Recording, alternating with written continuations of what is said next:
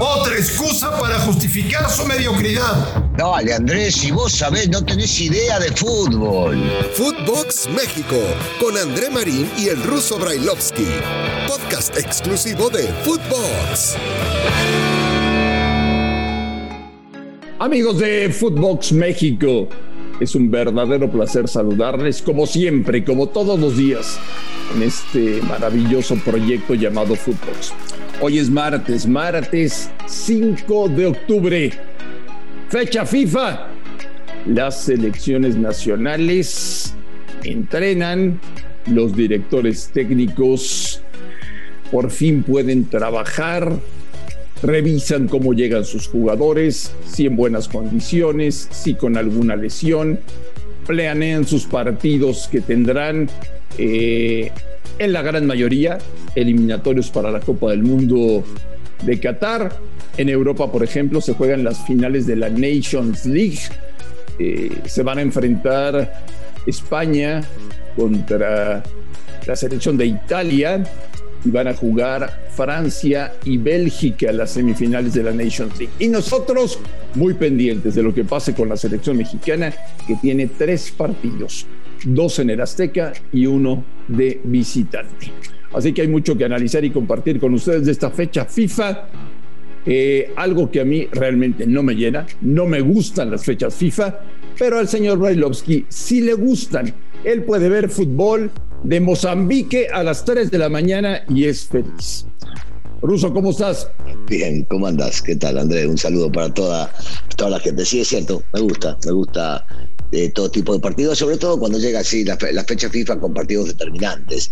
Todavía estamos en, el medio de, los, de las búsquedas de los lugares para, para ir a Qatar, pero se vienen, se vienen cosas interesantes. Este, en Sudamérica se juega la Conmebol, aquí para ver qué está sucediendo, eh, sobre todo en Centroamérica, y lo que puede llegar a dar la selección mexicana ahora ya con todos sus jugadores titulares y no hay ninguna excusa para intentar jugar bien y, y ganar los partidos. Ruso, ¿Cómo te fue sin WhatsApp? Bueno, este, es increíble, ¿no? Bueno, pero eh, la, gente de mi edad es como que estamos acostumbrados a no tenerlo. Y, entonces te la, te rebuscás y haces otras cosas. Eh, no tener durante siete u ocho horas WhatsApp te dejó un poquito de margen y de tranquilidad para poder hacer otras cosas sin estar pendiente del celular, porque todos lo estamos, porque trabajamos de esto y siempre aparece alguna noticia, eh, pero, pero no, tranquilo, ¿eh? Hace una, un día bastante tranquilito. Problemas para el señor Zuckerberg, que perdió 6 mil millones de dólares ayer.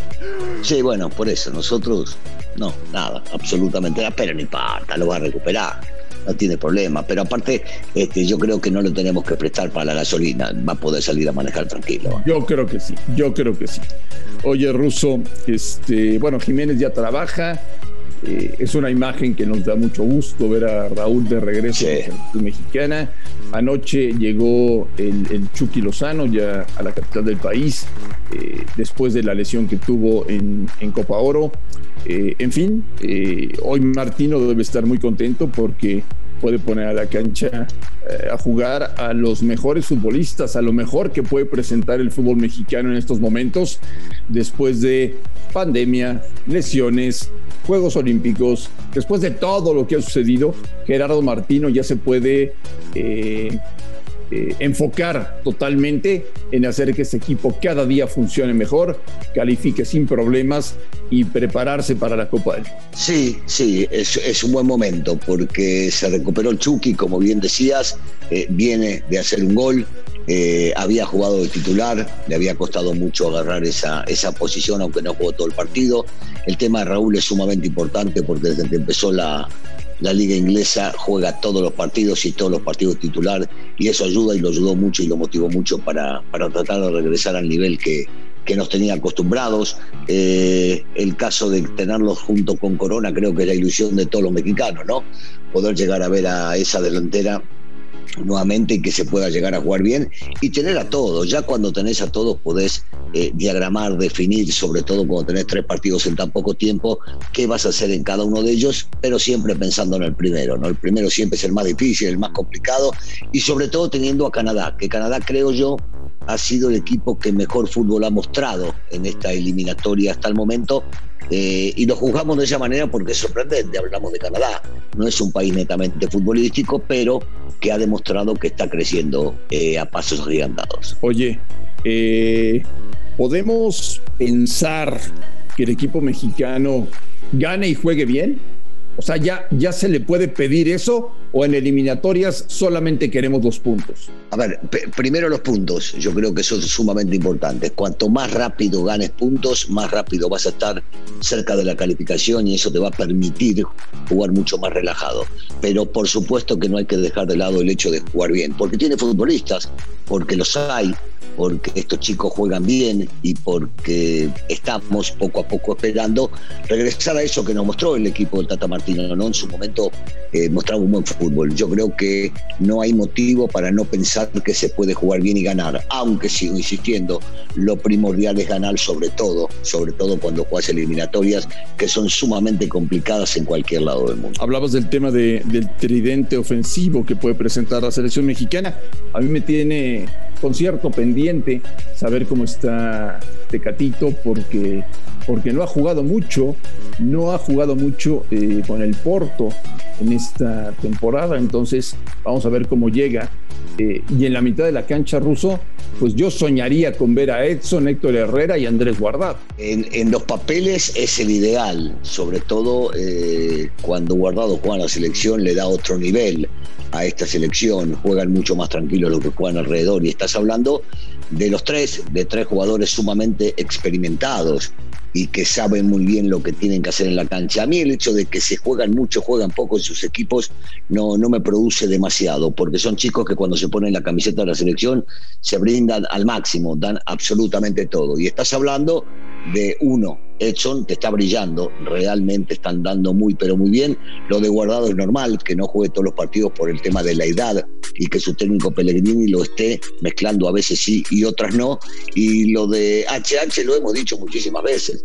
No es fácil ir y competir con los futbolistas que hay en el Atlético de Madrid, pero siempre tiene un lugarcito para poder llegar a entrar y cuando se pone la de la selección el tipo se mata en la cancha y sí levanta el nivel, por supuesto, por supuesto que lo Ya te había cantado yo desde hace bastante tiempo que Salcedo no volvía a selección mexicana, pero con, los, con los centrales que hoy tiene Martino, que él considera son los mejores, eh, la pareja de centrales que puede presentar el equipo mexicano en estas eliminatorias, ¿cuál sería eh, la que podríamos decir es un lujo, ¿no? para, para, para defender a Guillermo Ochoa? tenés, tenés variantes para jugar en la parte defensiva. Primero, eh, Johan, me parece que se lo ha ganado a pulmón por el trabajo que ha realizado en la liga y después en eh, las, las Olimpiadas. Que no esté jugando en Italia no me sorprende, porque allá cuesta y cuesta mucho hasta que tienen al 100 para poder llegar a ponerte pero el tipo va ganando en experiencia, inclusive jugando en los entrenamientos. Eh, punto y aparte de lo de Johan, porque no creo que vaya a jugar los tres partidos, pero ya lo han demostrado. Eh, el Cata Domínguez sorprendió jugando de lateral, pero lo hizo realmente bien. Montes cada vez que aparece lo está haciendo bien. El regreso de Moreno es eh, fundamental para el equipo. Araujo salió de su lesión. tiene, tiene para hacer, inclusive André, una línea de tres para que los dos que jueguen por afuera jueguen más en la mitad de la cancha y pisen más el área rival. Si querés, pensando también en no dejarte sorprender por David, que puede llegar a aparecer, y estoy hablando lateral o volante por izquierda, que viene de Alemania y que siento yo que es el mejor producto que tiene esta selección canadiense. Eh, tiene muchas variantes, muchas variantes. Yo no creo, no creo de entrada que vaya a sorprender con una línea de tres, salvo que uno de los mencionados por vos, con Edson, pueda llegar a aparecer en la mitad de la cancha tirándose a jugar con línea de tres por momentos y con línea de cuatro defensas eh, en línea. Pero, pero ya te, he dado nombres, ¿no? Y me parece que eh, no, no va a tener ningún problema en poder armar el mejor equipo para el primer partido y dependiendo de esto ya pensar en el los, los centrales eh, maravillosos, ¿no? Igual que hablamos de la gran delantera que puede formar México. ¿quiénes serían, Russo? Eh, ¿Néstor Araujo y Héctor Moreno? O... Mirá, lo, lo, de Néstor y lo de Héctor estás hablando de experiencia, de mundial, de jugadores que han jugado en Europa, uno sigue jugando muchísimo tiempo, de, una gran experiencia en todo sentido y que le puede dar mucha seguridad a la parte defensiva, pero se está buscando una combinación, por lo que estoy entendiendo, con gente joven también. Entonces yo no descartaría el tema de Johan o el tema de, de eh, Montes, que lo ha hecho realmente muy bien. Ahora, cuando habla de experiencia, el Cata, que no había tenido participación en la selección, cuando jugó demostró tener una, una categoría de primera calidad y él es central, no es lateral, aunque podés ponerlo en esa posición. Yo imagino que hoy por hoy, para el primer partido, no estará pensando eh, mucho en hacer una línea de tres, insisto, pero en una de esas sí piensa en cerrar el costado derecho y volver a ponerlo al Cata, más que nada por Davis, más que nada por eso, y a la vez a la vez jugando de esa manera con el Cata y lateral derecho, puede inmediatamente formar una línea de tres para soltar a los volantes que jueguen por afuera. Yo creo que llegó el momento de pedirle a Martino que el equipo juegue mejor, que recupere la memoria, eh, que la gente que vaya al Estadio Azteca en los dos partidos, porque México tiene dos partidos de semana de local, el jueves y el domingo, la gente salga contenta. Yo, yo no sé, Russo, después de tanto, tanto tiempo, y después de tanta exposición eh, y cómo han prostituido a la selección mexicana los directivos, yo, yo tengo mis dudas ¿eh?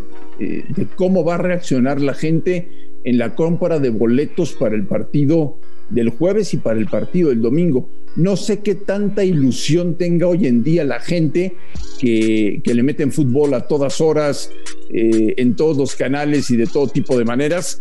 No sé qué tan ilusionado esté con ir al estadio a ver a la selección mexicana. Es, es, una duda que tengo. ¿eh?